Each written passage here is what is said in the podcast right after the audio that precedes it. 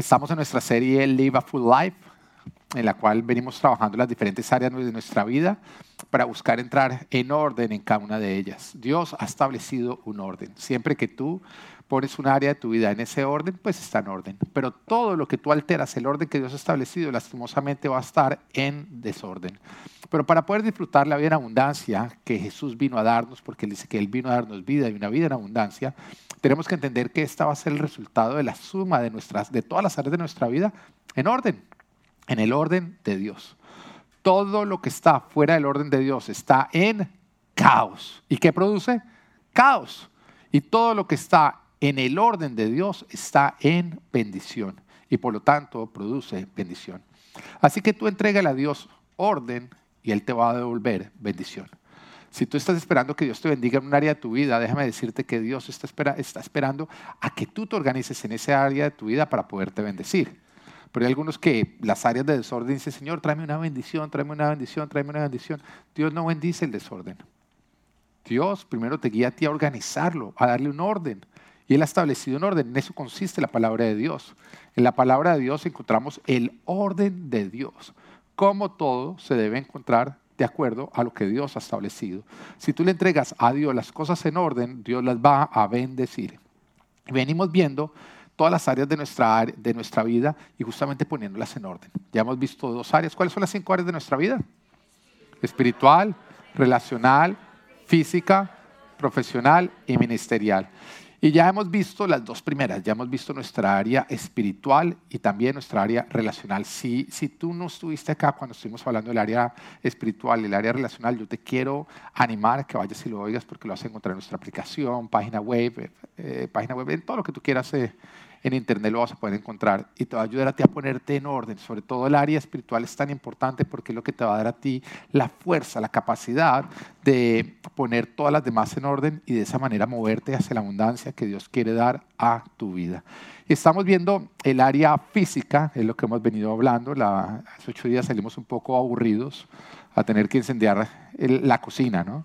porque nos dimos cuenta que todo lo que decimos, oiga, tan rico, mata, ¿no es cierto? Como que, y mira, y yo salí a aplicar, entonces yo dije, bueno, como ahí nos decía la doctora que no está bien tomar el agüita en, en, las botellitas esas de plástico, porque eso suelta esa toxina que te convierte en zombie o alguna cosa de esas.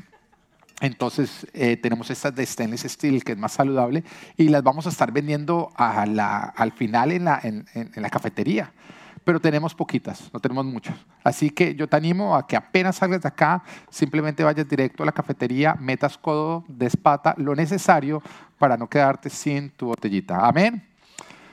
Eh, no, mentiras, no. Eh, no tienes que dar pata. Codo, sí mételo. Amén. Y la, y la vez pasada estábamos hablando justamente, el domingo pasado estábamos hablando de cómo cuidar nuestro cuerpo. ¿Tu cuerpo necesita ser cuidado? Sí, tanto que le decimos a Dios, Señor, yo te pido que me bendigas con salud. Oiga, la salud cómo es importante, ¿no? Uno, uno, uno, uno poco la valora hasta que uno, hasta que uno está enfermo, ¿no? Cuando uno está enfermo uno se da cuenta que uno tiene una bendición muy grande de todos los días poderse levantar con salud. Pero resulta que Dios te quiere bendecir con salud, pero también tenemos que cuidar nuestro cuerpo porque hay ciertos cuidados que dependen de nosotros, no de Dios. Así que el Señor te dice, haz tu parte que yo me voy a encargar de la mía. Y el Señor nos habla de cuatro principios para poder tener cuerpos saludables. El primero es descansar. El segundo es comer bien. El tercero, hacer ejercicio. Y el cuarto, dejar las adicciones que quieren matar nuestro cuerpo. Bueno, si bien el domingo pasado estuvimos hablando de cómo cuidar nuestro cuerpo, hoy vamos a continuar, pero con qué uso le debemos dar a nuestro cuerpo. Primero es cómo cuidarlo, ahora el uso correcto de nuestro cuerpo. Amén.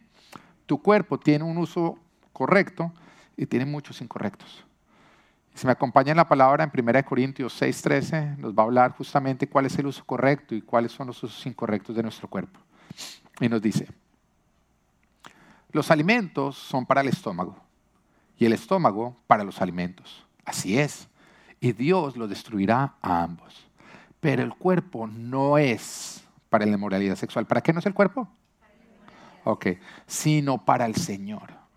O sea, ¿cuál es el uso que no le debes dar a tu cuerpo? ¿Cuál es el uso que le debes dar a tu cuerpo? Para el Señor. Amén. Y el Señor para el cuerpo. Con su poder Dios resucitó al Señor y nos resucitará también a nosotros. ¿No saben que sus cuerpos son miembros de Cristo mismo? ¿Tomaré acaso los miembros de Cristo para unirlos con una prostituta? Jamás. ¿No saben que el que se una a una prostituta se hace un solo cuerpo con ella? Pues la escritura dice, los dos llegarán a ser un solo cuerpo. Pero el que se une al Señor se hace uno con Él en espíritu. Huyan, diga, huya de la inmoralidad sexual. Todos los demás pecados que una persona comete quedan fuera de su cuerpo. Y mira, mira acá lo curioso, ¿no? Lógicamente tenemos todos que evitar caer en cualquier pecado, pero hay como que una advertencia como bien fuerte y bien especial con respecto a este tipo de pecado, porque nos dice, oiga, hay una diferencia con la inmoralidad sexual. O sea, huya, realmente manténgase lejos de la inmoralidad sexual, porque las consecuencias de la inmoralidad sexual son muy, pero muy grandes. Entonces dice, huyan de la inmoralidad sexual. Todos los demás pecados que una persona comete quedan fuera de su cuerpo, pero el que comete inmoralidades sexuales peca contra su propio cuerpo. ¿Acaso no saben que su cuerpo es templo del Espíritu Santo, quien están ustedes y al que han recibido de parte de Dios? Ustedes no son sus propios dueños, fueron comprados por un precio. Por tanto, honren con su cuerpo a Dios. ¿Cuál es el uso que le tenemos que dar a nuestro cuerpo? Honrar a Dios. Honrar a Dios con nuestro cuerpo. Al fin y al cabo, nosotros somos templo del Espíritu Santo. ¿Ustedes qué pensarían si yo prestara este templo los viernes en la noche para que acá hubiera una discoteca? ¿No? Digo, no, pero pues, pues, para pagar el arriendo más fácil. ¿Ustedes estarían de acuerdo? ¿O para ustedes sería profanar el templo? Pueden hablar, cuando yo pregunto es porque pueden hablar, no los voy a regañar y me va a asegurar que nadie sería muy bien, Pati, valiente. Sería profanarlo, ¿no es cierto? Sin embargo, hay veces que profanamos este templo, que es más importante que este edificio. Porque el verdadero templo en el Nuevo Testamento no son los edificios, somos cada uno de nosotros. Y la forma como tú vives debe honrar a Dios, porque tú eres un templo andante. Amén. Aplicando la predica de hace ocho días, un, templito más chiquito, no, no, porque algunos quieren ser la catedral, no, no. Entonces en el día de hoy vamos a ver Live a Full Life, área física, huye de la inmoralidad sexual. Dígale al del lado, pase lo que pase, manténgase lejos de la inmoralidad sexual. Huya.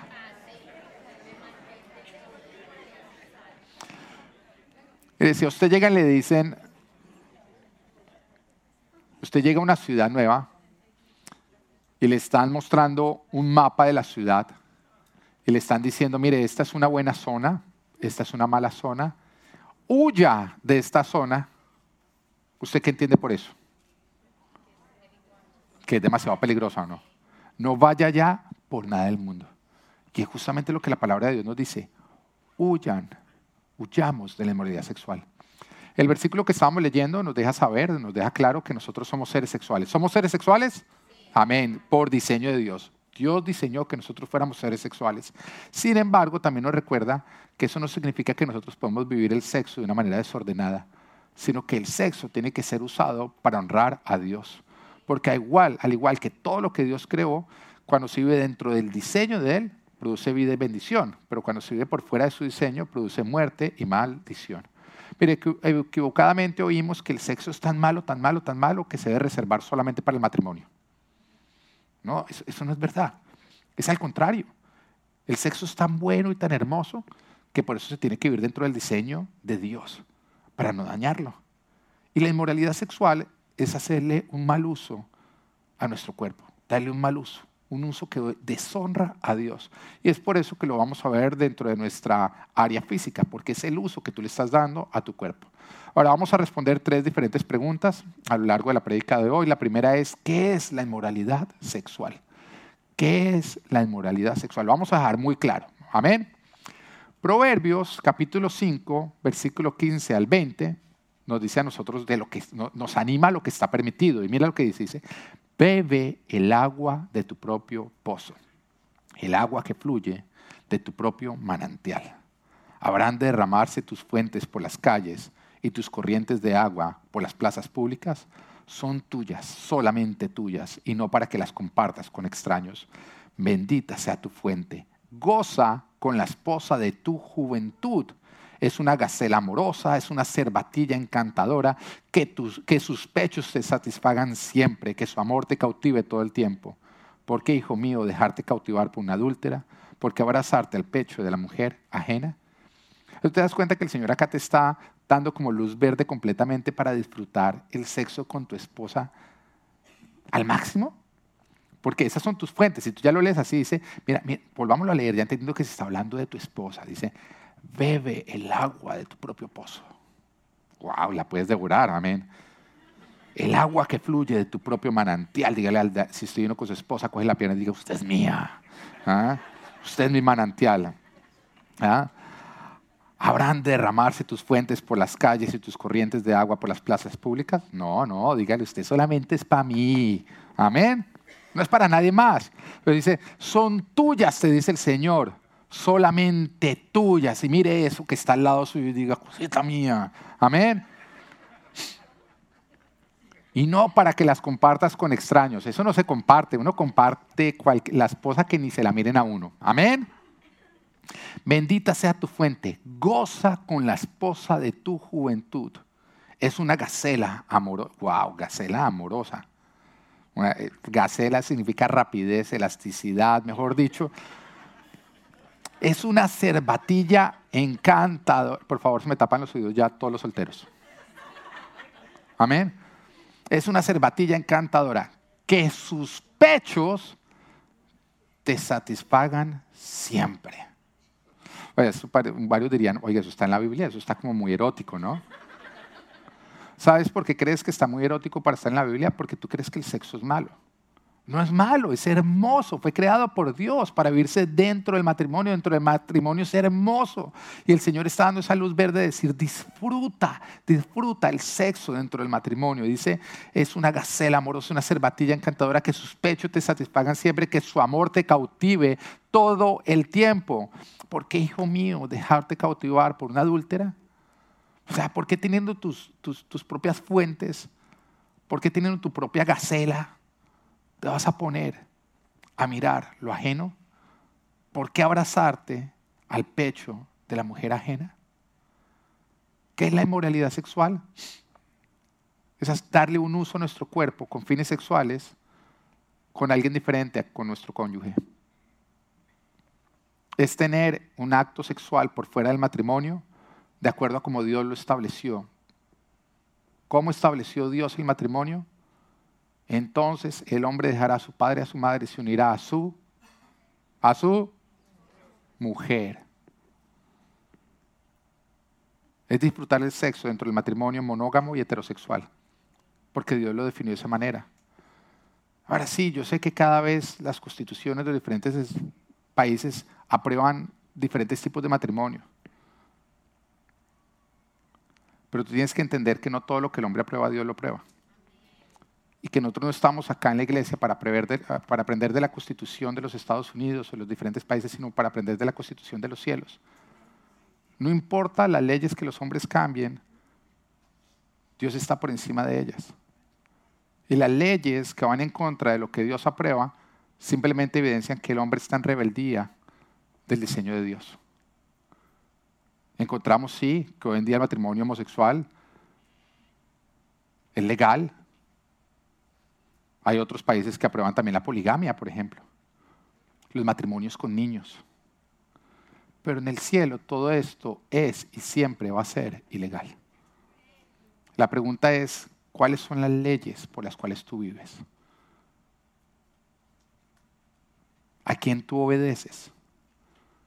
Cuando Dios te dice que está mal hecho y el hombre te dice que está bien hecho, ¿a quién obedeces tú? ¿Quién es tu Señor? ¿A quién te sujetas?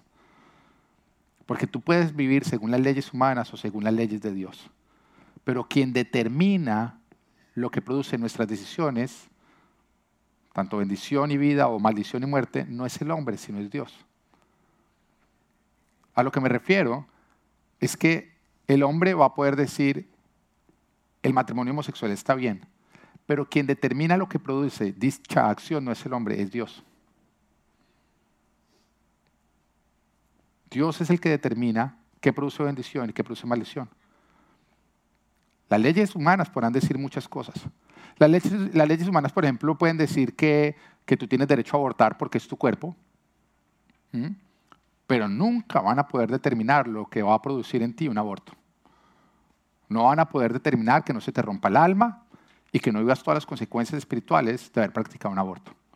No, eso después nos toca lidiar a la iglesia. Cuando llega una mujer y dice, pero es que a mí me dijeron que yo podía abortar y tengo el corazón vuelto a pedazos, sí. Lo cierto es que la constitución no va a poder hacer con respecto a tu corazón. Porque quien determina el resultado de nuestras decisiones no es el hombre, es Dios. A la larga, Dios es el que manda. Tú decides si te alineas a Él o si vives en rebeldía, como vive este mundo. ¿Inmoralidad sexual qué es? Es el sexo fuera del orden de Dios. El sexo dentro del orden de Dios es el matrimonio sin involucrar a ninguna persona tercera. Eso quiere decir que no puede haber pornografía, no puede haber orgías, no puede haber nada que involucre a otros terceros. ¿Qué se puede vivir dentro del matrimonio? Una buena manera de decirlo es el matrimonio, el sexo es como un jardín. Un jardín donde está esposo, esposa y Dios. ¿Qué se puede? Todo aquello que aprueben los tres. Si hay uno de los tres que no se siente cómodo con algo, no debe estar involucrado. Entonces la pregunta es, mira, ¿podemos tener esto dentro del sexo? Le preguntas a Dios, Dios dice, no, no se hace. Dios dice, mm, no veo problema, pero tu esposa dice, no, no se hace. El hombre siempre dice sí, entonces no es necesario preguntarle. Si Dios dice sí, la mujer dice sí, el hombre dice sí. Si no, tráemelo a consejería. Amén. Ahora, ¿de dónde viene la inmoralidad sexual o dónde nace? Porque es cierto, dan ganas o no. Da atracción.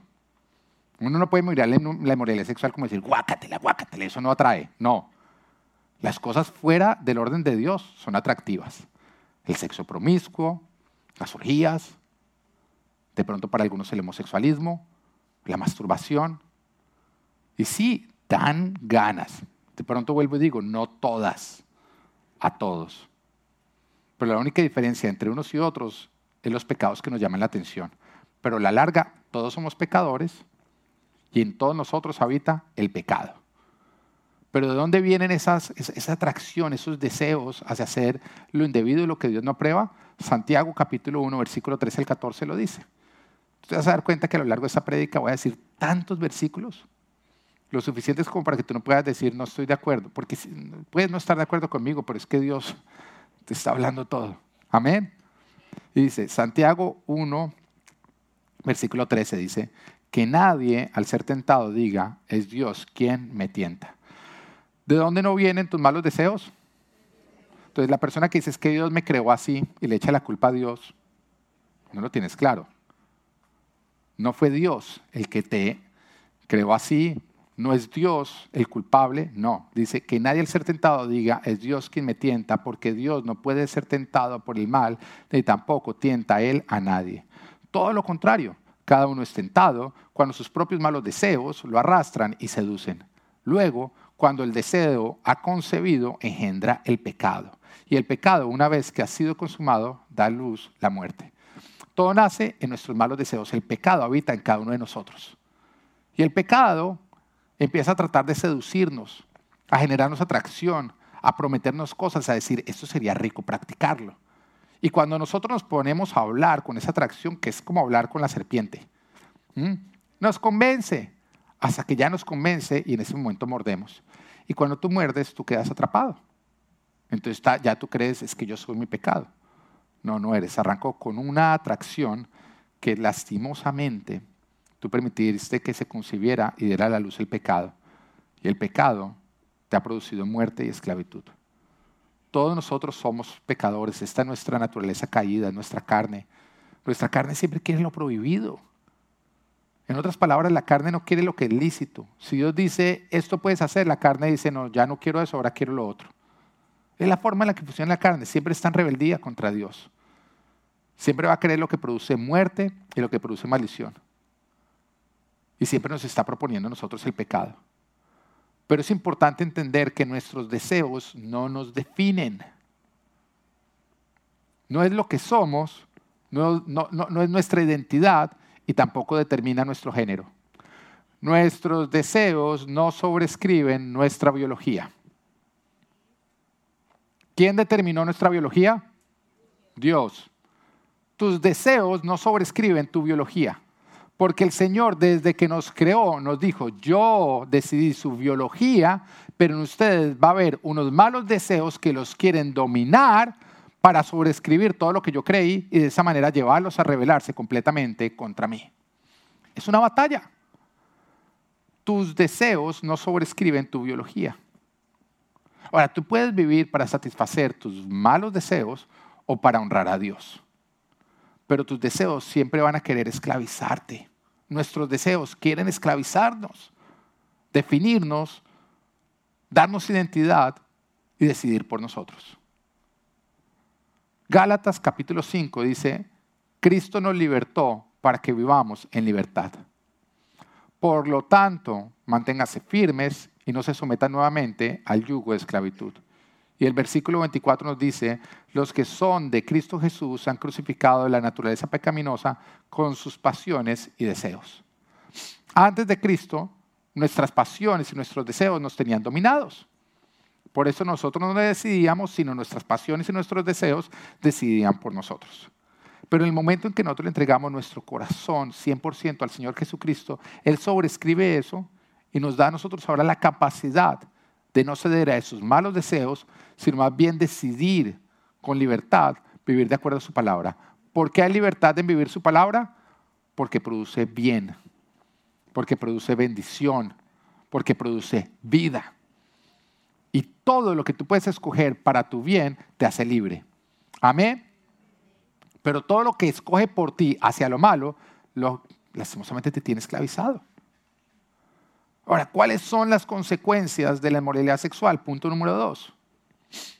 Mira, son tantas las consecuencias que por eso la palabra de Dios dice, huyan. Son tantas las consecuencias que la palabra de Dios dice que el que la practica le hacen falta sesos. De ningún otro pecado habla así de la inmoralidad sexual dice el que la practica le hacen falta sesos por la cantidad de consecuencias que trae. Así que se podrían resumir en maldición, te lleva al camino a la ruina y a la muerte. Pero te voy a hablar de algunos puntuales dándote ciertos versículos para que termines de convencerte, para que la palabra de Dios se haga realidad en tu vida. Primera de Corintios 6, 18 dice, huyan de la inmoralidad sexual. Todos los demás pecados que una persona comete quedan fuera de su cuerpo pero el que comete inmoralidades sexuales peca contra su propio cuerpo. Es pecar contra nuestro propio cuerpo. ¿Por qué?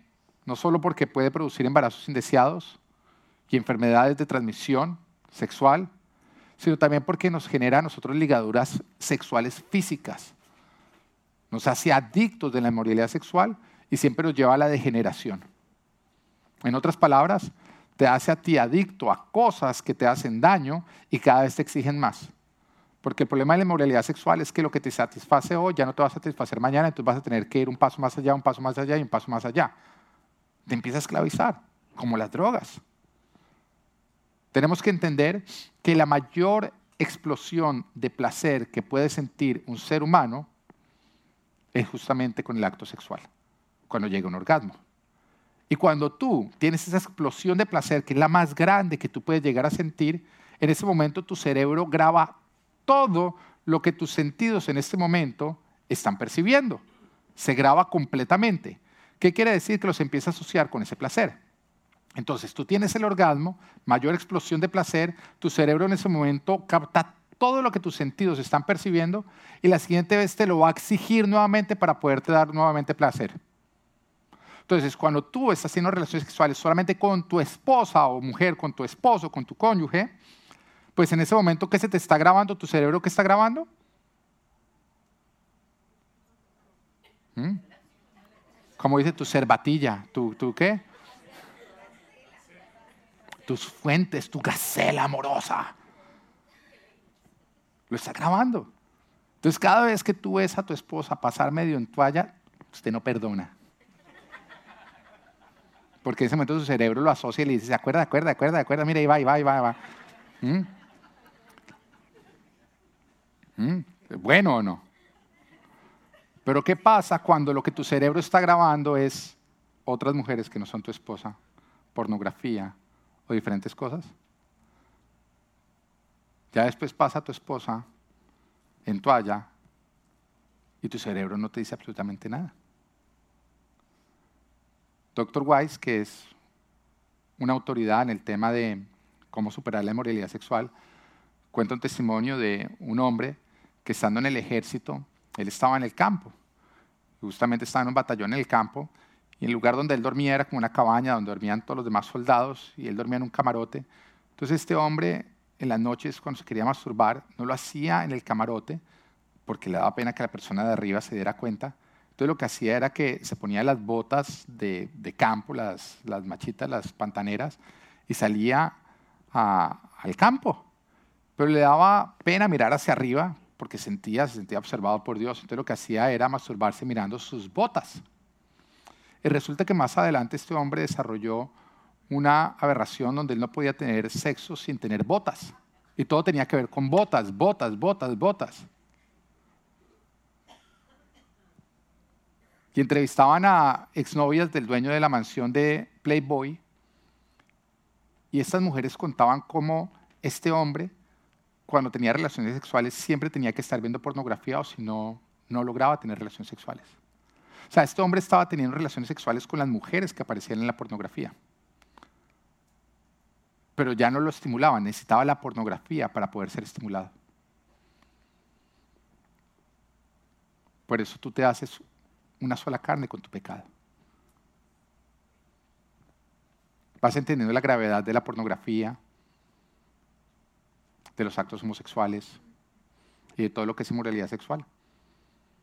Lo asocias con la descarga de placer y después cada vez que tú lo ves te llama al placer y para poder llamar al placer tienes que ir a verlo. Te esclavice, te esclaviza, rompiste tu sexualidad. Codiciar lo ajeno te hace despreciar lo propio. Tu cónyuge ya no te va a estimular. Y por eso la palabra de Dios nos anima, nos dice, gózate en tu esposa, que sus pechos te satisfagan. No te pongas a mirar a la mujer ajena. Más bien disfruta de lo que yo te he entregado. No rompas tu sexualidad. Los mayores problemas sexuales dentro del matrimonio se deben a la inmoralidad sexual que ocurrió por fuera del matrimonio, que rompieron sexualmente a las personas. ¿Qué más produce? Una ligadura sexual espiritual. Y nos dice 1 Corintios 6, dice, dice, ¿no saben que el que se une a una prostituta se hace un solo cuerpo con ella? Pues la escritura dice, los dos llegarán a ser un solo cuerpo. Como se hacen uno solo, acá hay una transferencia espiritual. Estamos hablando de maldiciones, estamos hablando de demonios. El Señor le habla al pueblo de Israel les advierte que ellos no se pueden unir, no pueden tener relaciones sexuales con personas de otros pueblos. Porque en el momento que ellos lo hacían, había una transferencia demoníaca, de demonios a sus vidas. Y habían maldiciones que ellos empezaban a vivir a causa de eso. El Señor había apartado a su pueblo para mantener un pueblo para Él el unirse con otros pueblos era en ese momento hacerse un solo espíritu, una sola carne con todos los demás. ¿Qué también produce la ligadura espiritual? Que en el momento en que hay una separación ocurre como si, es como si ocurriera una mutilación. Entonces es cuando ocurre eso de que, ay, no me siento morir si no estoy con ese desgraciado. Bien desgraciado, pero si usted no está con él, se sienta a morir. ¿Usted cree que eso es el amor? ¿Mm? Estoy con él y me casca, pero no estoy con él y me siento a morir. No. Ahora, Hollywood lo puede venir como es que quedamos marcados el uno para el otro. No, ligadura. Quedan atados. El amor no es para ser feliz tengo que estar con esa persona. No, soy feliz y decido estar con esa persona. Yo no estoy con alguien para llenar un vacío. Pero la inmoralidad sexual genera una ligadura, se convierte en un solo ser y en el momento en que hay una separación es como si te faltara la mitad de tu ser. Es la consecuencia de la inmoralidad sexual. Eso que te sientes a morir si no estás con la otra persona, no es amor, es ligadura, es maldición, es esclavitud. También resultado de la inmoralidad sexual. Te hace esclavo. Pero veamos más consecuencias. Proverbios 5, versículo 8 en adelante dice, aléjate de la adúltera, no te acerques a la puerta de su casa, para que no, se, para que no entregues a otros tu vigor ni tus años a gente cruel. Empieza a mirar todas las consecuencias. para que no sacíes con tu fuerza a gente extraña, ni vayan a dar en casa ajena tus esfuerzos. Porque al final acabarás por llorar cuando todo tu ser se haya consumido. Y dirás, ¿cómo, puedo, cómo pude aborrecer la corrección? ¿Cómo pudo mi corazón despreciar la disciplina? No entendí a la voz de mis maestros, ni presté oído a mis instructores. Ahora estoy al borde de la ruina en medio de toda la comunidad. Este versículo enumera enfermedad de cuerpo, ruina económica, trabajo sin fruto, o sea, a pesar de que tú hagas todo lo que tienes que hacer, no vas a obtener el fruto de tu esfuerzo, pérdida de la vitalidad, de la alegría y del gozo, o sea, un corazón duro y triste, nublamiento moral, deshonra pública y vergüenza, vas a terminar en deshonra pública y vergüenza, muerte al verdadero amor y baja autoestima. ¿Por qué baja autoestima? Porque tú le vas a ir perdiendo eh, valor a tu propio cuerpo.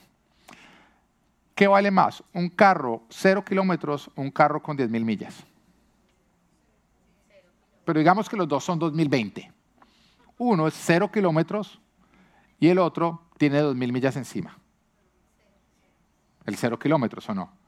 Porque es lógico que todo lo que va teniendo mucho uso va teniendo un desgaste.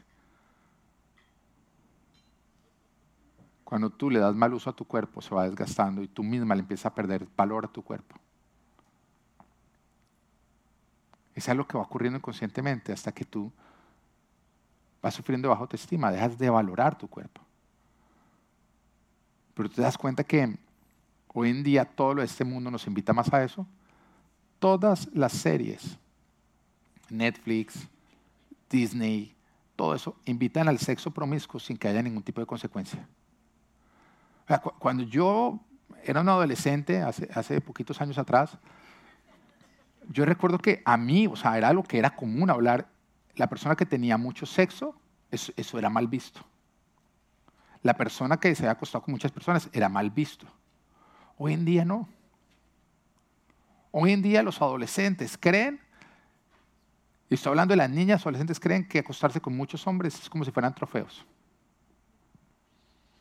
Dices, pero ¿dónde, ¿dónde, vino ese decaimiento moral? Mira las, las, las, series de televisión, mira las películas. Se acuestan con uno hoy, al otro día se acuestan con otro, al otro, y no hay una sola consecuencia. Lo muestran como si fuera a lavarse los dientes, no ocurre nada malo. Un libertinaje sexual cada vez está peor.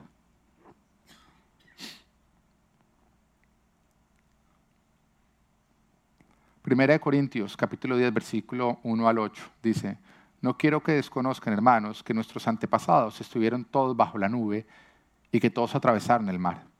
Todos ellos fueron bautizados en la nube y en el mar para unirse a Moisés. Todos también comieron el mismo alimento espiritual y tomaron la misma bebida espiritual, pues bebían de la roca espiritual que los acompañaba y la roca era Cristo. Acá nos está hablando a nosotros del pueblo de Israel que siendo en Egipto esclavo, fue rescatado por Dios, llevado por el desierto, con una promesa de una tierra prometida. Y este es un cuadro de lo que es la vida cristiana. Nosotros éramos esclavos de nuestros pecados, de la maldición y de la muerte, y fuimos rescatados por Cristo, llevados a un desierto para conocerlo profundamente a Él, para de esa manera poder ser conducidos a nuestra tierra prometida. Dios tiene una tierra prometida para ti. ¿Tú lo crees o no lo crees? Ahora, a mí me ha encantado lo que Dios me ha entregado ya de mi tierra prometida dentro de mi tierra prometida me dio la mujer más hermosa del mundo. De todas las mujeres, la más hermosa me la dio a mí. ¿Mm? Me dio los hijos más hermosos del mundo. Me dio a la iglesia más hermosa del mundo. Me dio todo lo más chévere. Yo miro los demás y digo, los tumbó.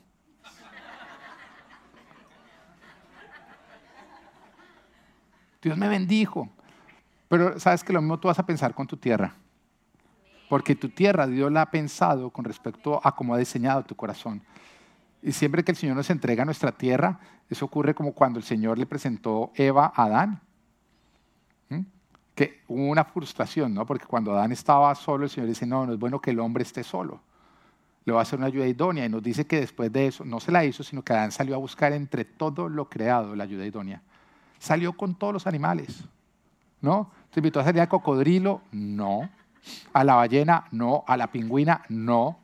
Y dice que al final quedó aburrido, porque se dio cuenta que ninguno de ellos era idóneo, no, le gustó. Y entonces el Señor dice, ¿Ya, ¿ya terminaste de buscar? ¿Ya terminaste de buscar entre lo que está creado? Ahora empieza a buscar en tu creador. Dios está hablando a ti soltero, ¿no? Y entonces el Señor lo hizo caer en un sueño profundo, porque es cuando tú caes en un sueño profundo y descansas completamente en Dios que Dios hace milagros. Pero mientras que tú estés bien despierto, pataleando y tratando de hacer que las cosas ocurran y controlando, no va a pasar nada. Entonces cayó en un sueño profundo, descansó finalmente en Dios. Dios le sacó una costilla y de una costilla hizo a Eva. Y apenas Adán vio a Eva, y dijo, esta sí es carne, mi carne, hueso, mi hueso, que traducción al lenguaje actual es, ¿quién pidió pollo? Amén. Ahí sí quedó completamente matado. Porque eso es lo que tú vas a decir cuando el Señor te entregue tu tierra, lo que Él tiene para ti. Tú vas a decir, ¿quién pidió pollo? La vida que Dios tenía para mí es, wow, Señor, sobrepasaste mis expectativas. Y, el Señor te lo dice, es una, es una tierra donde, donde abunda, donde fluye la leche y la miel. Y el pueblo de Israel salió para eso, como nosotros estamos saliendo para eso, para ir a conquistar. Pero después nos dice, sin embargo, la mayoría de ellos no agradaron a Dios y sus cuerpos quedaron tendidos en el desierto. El Señor nos está hablando que el pueblo de Israel, hubo varios que salieron de la esclavitud, llegaron al desierto y nunca superaron el desierto, nunca recibieron lo que Dios tenía para ellos. El hecho de que Dios te haya sacado de la esclavitud no garantiza de que tú vas a recibir tu tierra. Cómo se perdieron de la tierra esas personas, dice, todo eso sucedió para servirnos de ejemplo, a fin de que no nos apasionemos por lo malo como lo hicieron ellos. No sean idólatras, como lo fueron algunos de ellos, según está escrito. Se sentó el pueblo a comer y beber y se entregó al desenfreno. No cometamos inmoralidad sexual, como algunos lo hicieron, por lo que en un solo día perecieron 23 mil personas. La, inmoralidad sexual te va a hacer morir en el desierto. Te vas a quedar esperando a que Dios te entregue eso que tenía para ti, pero nunca va a llegar. Porque con tu inmoralidad sexual no permitiste que llegara. Hemos conocido personas, pero yo todo recuerdo una pareja que uno les veía como siguiendo a Dios y, Dios había confirmado tanto que eran el uno para el otro. A través de versículos era clarísimo que eran del uno para el otro. Pero empezaron con inmoralidad sexual. Y el Señor les habló y les advirtió, si ustedes no frenan, se van a perder. Y se perdieron. Ella se terminó casando con otro Oiga, y él sigue soltero.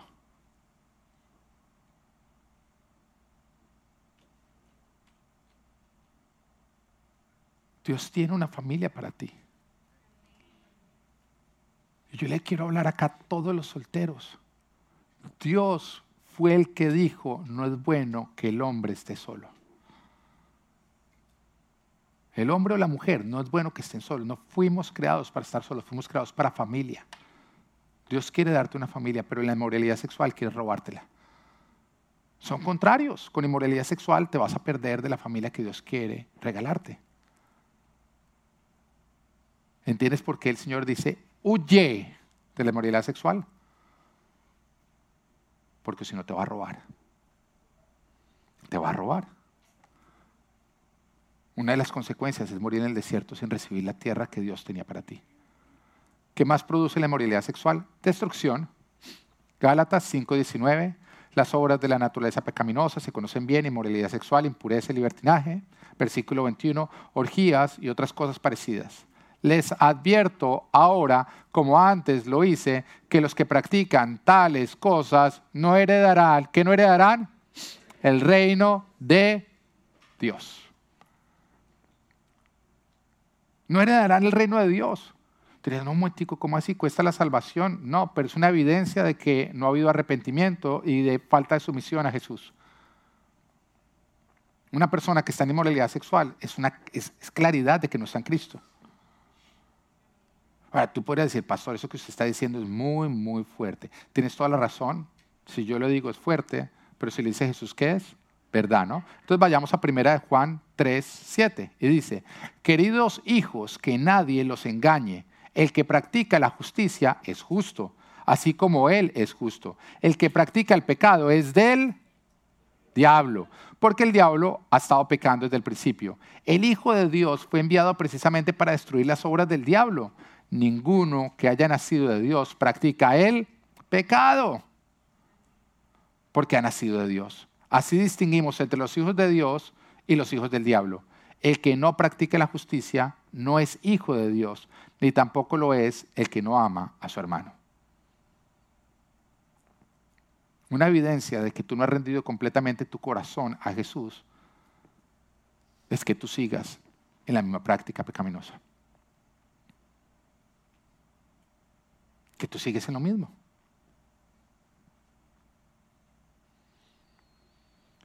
La inmoralidad sexual puede ser de las prácticas pecaminosas que traen, que traen más consecuencias de maldición y de muerte.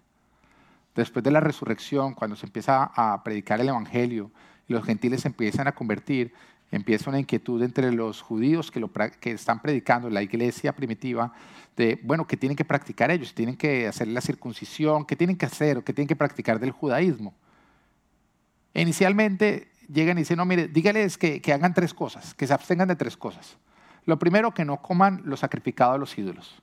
O sea, que si algo fue sacrificado a un dios, que no se lo vayan a comer. Lo segundo es que no coman sangre. El tema de Drácula, no. Amén. Y lo tercero es que no practiquen la inmoralidad sexual. Oiga, pero más adelante, cuando tú sigues leyendo la palabra de Dios, aclara también que lo sacrificado a los ídolos, que fue lo primero que dijeron, absténgase de eso, solamente se debe evitar por cuestión de conciencia. Porque la misma palabra de Dios dice que no afecta nada, no te hace a ti más cercano ni más lejano de Dios. Que el reino de, Dios no es cuestión de, comida y de, y de bebida, que nadie es más espiritual por lo que come. Lo habla. En cuanto a la sangre, la palabra de Dios siempre dijo que no la debemos comer, no la debemos beber, porque en la sangre está la vida. O sea, en la sangre están todas las enfermedades del animal. Entonces, cuando tú te tomas la sangre de un animal, pues te estás tomando todas sus infecciones, todas sus bacterias, todo lo que te va a producir enfermedad. Pero de la que aclara es inmoralidad sexual. Y ahí dice, de esa sí huyan, porque todas las consecuencias son tan terribles que te quieres mantener lejos de ella. Lo que nos lleva al tercer y último punto, ¿cómo vencer la inmoralidad sexual? ¿Cómo vamos a vencerla? Lo primero es cómo evitarla porque lógicamente la mejor manera de vencer algo es no cayendo en aquello. Amén. Entonces, ¿cómo vencer? ¿Cómo evitar caer en lo que no hemos caído? Primera de Corintios, capítulo 6, versículo 18 dice, huyan de la inmoralidad sexual. ¿Qué tenemos que hacer? Huir. Acá no nos dice, ore. En otras palabras, si usted, tiene, si usted está tentado por inmoralidad sexual, no se ponga a orar. No, no, no, no, no, corra y no mire atrás. Acuérdese que es el mayor impulso de placer que puede llegar a sentir una persona. Y el placer esclaviza. Es como la kriptonita, así que manténgase lejos. ¿Mm? Haga como José. Usted está tentado, usted deje la bata, corra en pelota, que después supera la pena. Pero las consecuencias son tan graves que usted simplemente huya, salga corriendo. Pero mira lo que nos dice Efesios capítulo 5, versículo 3, dice, entre ustedes ni siquiera debe mencionarse la inmoralidad sexual. También nos dice, no debemos hablar de inmoralidad sexual. ¿Qué tan grave es hablar de inmoralidad sexual? Muy sencillo, es, es, es como vivirla. Porque tú te pones a hablar con tu amigo y tu amigo te empieza a contar lo que hizo con la amante, con la moza, y cómo se la llevó para este lugar, ta, ta, ta, ta. Aunque tú al final le prediques, todo lo que tu amigo te contó va a quedar en tu mente. La inmoralidad sexual está en todos nosotros. Lo que pasa es que está dormida cuando nosotros estamos en Cristo. Y cuando algo la rasca, la despierta. Entonces tú ponerte a hablar de inmoralidad sexual va a hacer que se despierten cosas en ti que deberían estar dormidas.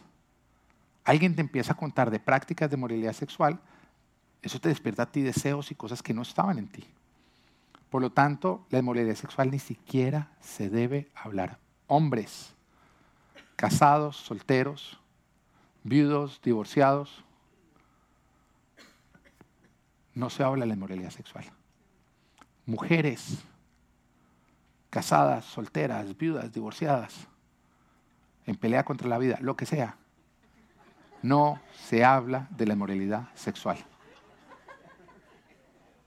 Uno no la habla porque se empieza a despertar. Cuando estábamos de, pastores de jóvenes, teníamos una parejita, no está en esta iglesia para que después no, ¿quién, quién, quién, quién, quién fue? ¿Quién fue? No está en esta iglesia, no les voy a contar quién fue. Que eran una pareja realmente juiciosa, espirituales, querían hacer las cosas bien. Y con mi esposa los estábamos, ellos se noviaron y con mi esposa los estábamos eh, discipulando en cómo tener un noviazgo que honrara a Dios. Y les compartimos como mi esposa y yo, el primer beso que nos dimos fue cuando nos casamos. Porque hicimos honrar a Dios. Ya que aguante el de ella, ¿no? Yo la miraba y yo, mucha valiente, ¿cómo se da?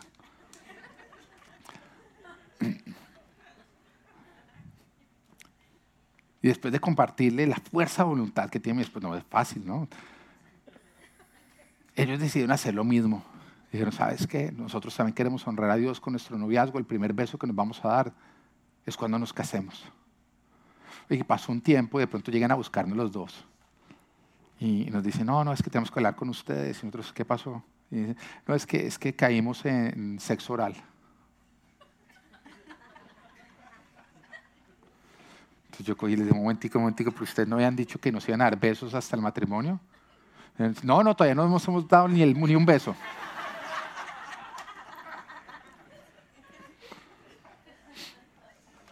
Oye, hay cosas que uno no entiende o no. Y yo sé que uno como pastor pues se tiene que, confesar completamente, pero hay veces que, que se alinea también la curiosidad y uno, pero ¿cómo ocurre eso? Oiga, ¿cómo sin un besito llegan allá? ¿Cómo, cómo? Y ellos nos empiezan a contar que un día estaban en su carro y empezaron a hablar de moralidad sexual. Empezaron a hablar, creyendo que no había nada malo. Y se calentaron tanto que se saltaron todos los demás pasos. No hables la inmoralidad sexual. Mantente lejos. Huye. Entonces muchos, no, es que tengo que hablar porque si nos vamos a casar, toca hablar sobre el tema. No, vas a tener toda la vida para practicarlo. Si son malos al principio, hijito, la práctica es el maestro. Vuelve a ser maestro a punta de práctica. Amén. Jesús nos dice en Mateo capítulo 5, versículo 27, ustedes han oído que se dijo, no cometas adulterio. Pero yo les digo que cualquiera que mira a una mujer y la codicia ya ha cometido adulterio con ella en el corazón. Y acá Jesús nos habla cómo la inmoralidad sexual siempre arranca por la mente, por el, por el corazón. Y por eso Jesús dice, no codicies, porque el que codicia ya cayó. Eva cayó por ponerse a hablar con la serpiente. Codiciar es ponerte a hablar con la serpiente. Te va a convencer. Y todo arranca con pequeños pensamientos. El diablo hablándote bobadas. Pero tú haciéndole conversación en tu mente. Y con esa conversación se está levantando tu carne. Y hay un momento en que tu carne se hace tan fuerte que te va a dominar. Entonces, no hables la inmoralidad sexual, no la pienses, no codicies, no. Mantente huyendo todo el tiempo. ¿Cómo? De manera física, de lo que tú estás hablando, de lo que tú estás viendo y de lo que tú estás pensando. Es una batalla constante. Ahora, si ya caíste, y ya te encuentras en una práctica y tú dices, no, mire, yo quiero salir de esa práctica porque, porque estoy en ella y no sé cómo dejarla. Entonces te voy a dar unos pasos, pero lo primero que tú tienes que entender son tres verdades. ¿Por qué? Porque dice la palabra y conocerán la verdad y la verdad los hará libres. Entonces, conociendo estas verdades, tú vas a poder ser libre. La primera verdad es, tú no eres tu pecado. Tu pecado no te da a ti tu identidad. Tu pecado no te da a ti tu género. Tu pecado no te define a ti. Tú no eres tu pecado. Y el diablo te quiere convencer de que tú eres tu pecado porque si te logra convencer de que tú eres tu pecado, va a lograr que tú no pelees contra tu pecado. Porque tú vas a creer que es en vano. Y hay un momento en que Pablo está teniendo una lucha y la está documentando en la palabra, en Romanos, y está diciendo, ¿por qué hago lo que no quiero y no lo que, por qué hago lo que no quiero y no lo que quiero? Y está así teniendo esa discusión de por qué está teniendo todos esos malos deseos. Y finalmente él concluye diciendo, no soy yo sino el pecado que habita en mí. Dejando saber que en ti hay dos personas, tú y tu pecado, pero tú no eres tu pecado. Hay dos personas, tú y tu pecado, y el pecado tiene mente propia y quiere tomar el control. Romanos 7, versículo 20 al 25 dice, y si hago lo que no quiero, ya no soy yo quien lo hace, sino el pecado que habita en mí. Piénsalo como una persona distinta a ti. El pecado es una persona diferente a ti, pero habita en ti. Así que descubro esta ley, que cuando quiero hacer el bien me acompaña el mal. Porque en lo último de mi ser me deleito en la ley de Dios, pero me doy cuenta de que en los miembros de mi cuerpo hay otra ley, que es la ley del pecado. Esta ley lucha contra la ley de mi mente y me tiene cautivo. Soy un pobre miserable. ¿Quién me librará de este cuerpo mortal? Gracias a Dios por medio de Jesucristo nuestro Señor. En conclusión, con la mente yo mismo me someto a la ley de Dios, pero mi naturaleza pecaminosa está sujeta a la ley del pecado. Tú no eres tu pecado, pero en ti habita el pecado.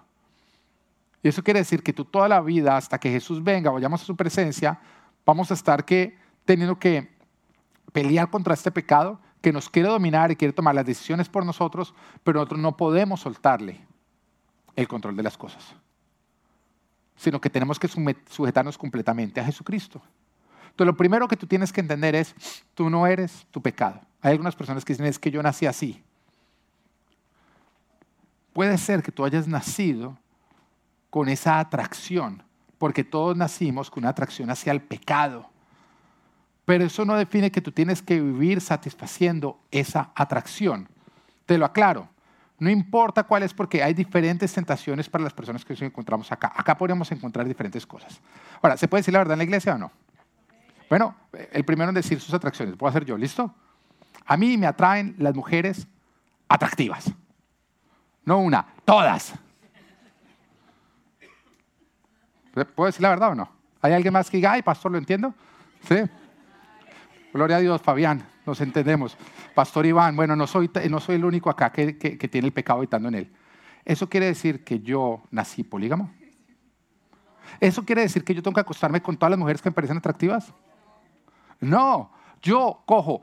Y ese pecado que quiere volverme a mí un polígamo, no, yo lo crucifico en Cristo y decido serle fiel a mi esposa, honrando a Cristo con mi cuerpo. Lo mismo ocurre con la persona que tiene atracción homosexual. Hoy en día hay disque pansexual, le gusta el pan, no sé qué, un montón de cosas.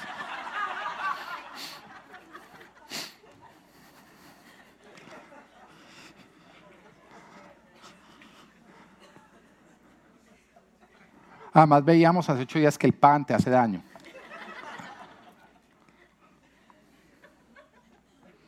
Tú no eres tu pecado, tu pecado no te define, tú puedes luchar contra tu pecado porque el pecado habita en ti y quiere vivir por ti. Pero cuando tú le rindes tu vida a Cristo, tú decides vivir sin satisfacer tu pecado. Amén. La segunda verdad es, es la voluntad de Dios ayudarte a vencer la inmoralidad sexual. Son, son, tres verdades que tienes que hacer. La primera, tú no eres tu pecado. La segunda es la voluntad de Dios ayudarte a vencer la inmoralidad sexual. No estás solo, no es como que Dios te dice, vénsala y después nos vemos. No, Dios quiere ayudarte. Primera de Tesalonicenses, capítulo 4, versículo 3 al 8 dice, la voluntad de Dios es que sean santificados, que se aparten de la inmoralidad sexual, que cada uno aprenda a controlar su propio cuerpo de una manera santa y honrosa sin dejarse llevar por los malos deseos, como hacen los paganos que no conocen a Dios. Seamos sinceros, eso, eso éramos nosotros sin Cristo, ¿no? Nosotros no controlábamos nuestro cuerpo, nuestro cuerpo nos controlaba y nos dejábamos llevar por pasiones. Pero ya no puede ser así. Y la voluntad de Dios es que ahora nosotros vivamos de una manera decorosa, en la cual nosotros lo honremos a Él. Es su voluntad. es la voluntad de Dios ayudarnos para vencer la inmoralidad sexual. La tercera verdad es, tú puedes vencerla. Tú puedes vencerla. 1 Corintios 13 dice, ustedes no han sufrido ninguna tentación que no sea común al género humano, pero Dios es fiel, Dios es fiel. Y no permitirá que ustedes sean tentados más allá de lo que puedan aguantar. ¿Te das cuenta de lo que Dios está prometiendo? Más bien, cuando llegue la tentación, Él les dará también una salida a fin de que puedan resistir. Dios no va a permitir que nosotros afrontemos una tentación más allá de lo que nosotros podamos aguantar. Entonces, cuando tú dices, no, yo intenté, pero no pude, mentira, sí pudo, no quiso. Le va a requerir esfuerzo y valentía. Y entre más se acerque, más esfuerzo y más valentía. Manténgase lejos. No se ponga a jugar al lado del árbol. Manténgase lejos. Y le va a ser cada vez más fácil. Ahora, entendiendo esas tres verdades, ¿cómo hago para superar la inmoralidad sexual? Número uno, sométete a Jesucristo. La gracia no es por dejar de pecar. La gracia de Jesús es para dejar el pecado. Y cuando tú le rindes a Jesús el 100% de tu corazón, porque es una decisión de todo o nada, tú naces de nuevo. Tú mueres a ti y permites que Jesús viva en ti. Pero lo primero que tú tienes que hacer para poder vencer el pecado es rendir tu corazón al 100% a Jesucristo. Mira lo que dice Primera de Juan 3.9. Dice, ninguno que haya nacido de Dios practica el pecado. ¿Quién no practica el pecado? El que haya nacido de Dios. Entonces, para no practicar lo que tenemos primero que haber hecho, haber nacido de Dios. Porque la semilla de Dios permanece en él, no puede practicar el pecado, porque ha nacido de Dios. Así distinguimos entre los hijos de Dios y los hijos del diablo. El que no practica la justicia no es hijo de Dios, ni tampoco lo es el que no ama a su hermano. Lo primero que tenemos que hacer para dejar el pecado es nacer de nuevo. Y nacemos de nuevo cuando nosotros le entregamos el 100% de nuestro corazón a Jesucristo. Ahora, si tú dices, no, yo, yo le voy a entregar una parte de mi corazón o yo voy a seguir al Señor con toda mi mente, pero no, el corazón no va a reservar, tú no has nacido de nuevo. Porque es una relación de todo o nada. Pero cuando tú le entregas el 100% de tu corazón a Jesús, el Señor te libera. Ahora, antes de, de yo ser cristiano, antes de entregarle mi vida al Señor, yo estaba atado por tantos pecados.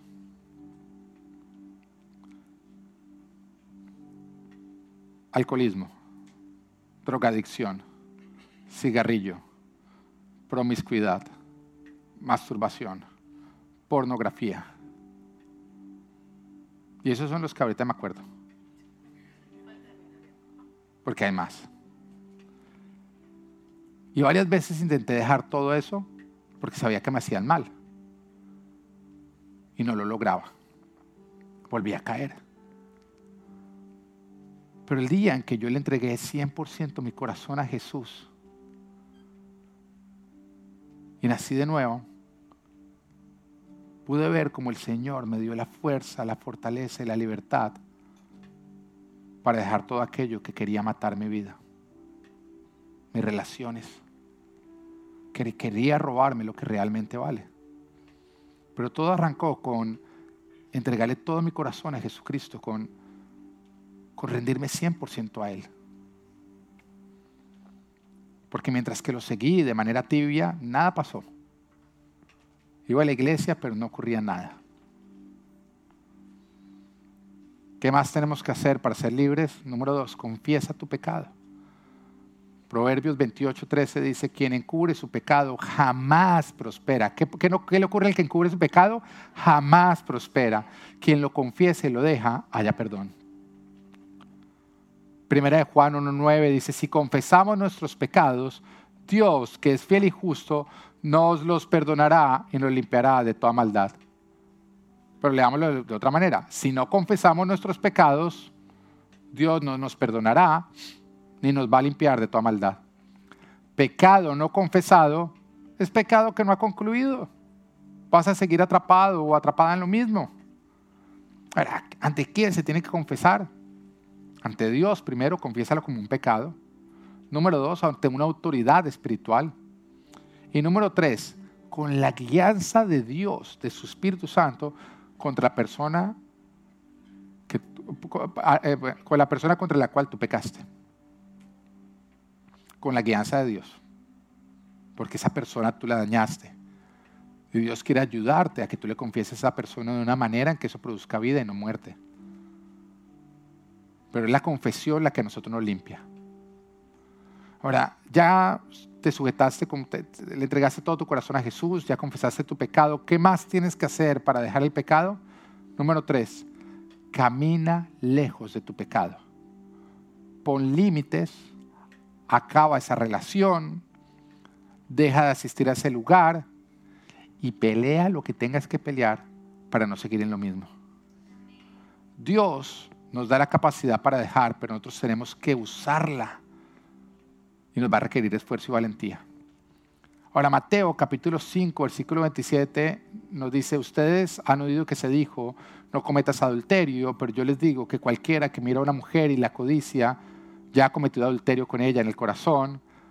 Por tanto, si tu ojo derecho te hace pecar, sácatelo y tíralo. Más te vale perder una sola parte de tu cuerpo y no que todo él sea arrojado al infierno. Y si tu mano derecha te hace pecar, córtatela y arrójala. Más te vale perder una sola parte de tu cuerpo y no que todo él vaya al infierno. Yo no quiero que dentro de ocho días me lleguen acá tuertos y mancos. Pero acá el Señor está hablando de la inmoralidad sexual y nos está diciendo que aquello que nos está haciendo pecar tiene que ser arrancado en nuestra vida. Si es tu computador, sácalo de la casa. Si es tu celular y te toca volver al flechas, vuelva al flechas. Y de paso puede vender minutos en la esquina. Si tiene que dejar su trabajo y arrancar de ceros, hágalo. Porque la inmoralidad sexual te va a dejar en ceros. Porque te produce a ti una maldición económica. El Señor te está diciendo, lo que tengas que arrancar de tu vida, arráncalo así te duela, porque arrancarse un ojo debe doler o no. Arrancarse una mano tiene que doler. Pero el Señor dice, así te duela, arráncalo. Pero pase lo que pase, huye de la inmoralidad sexual. Que Dios te bendiga.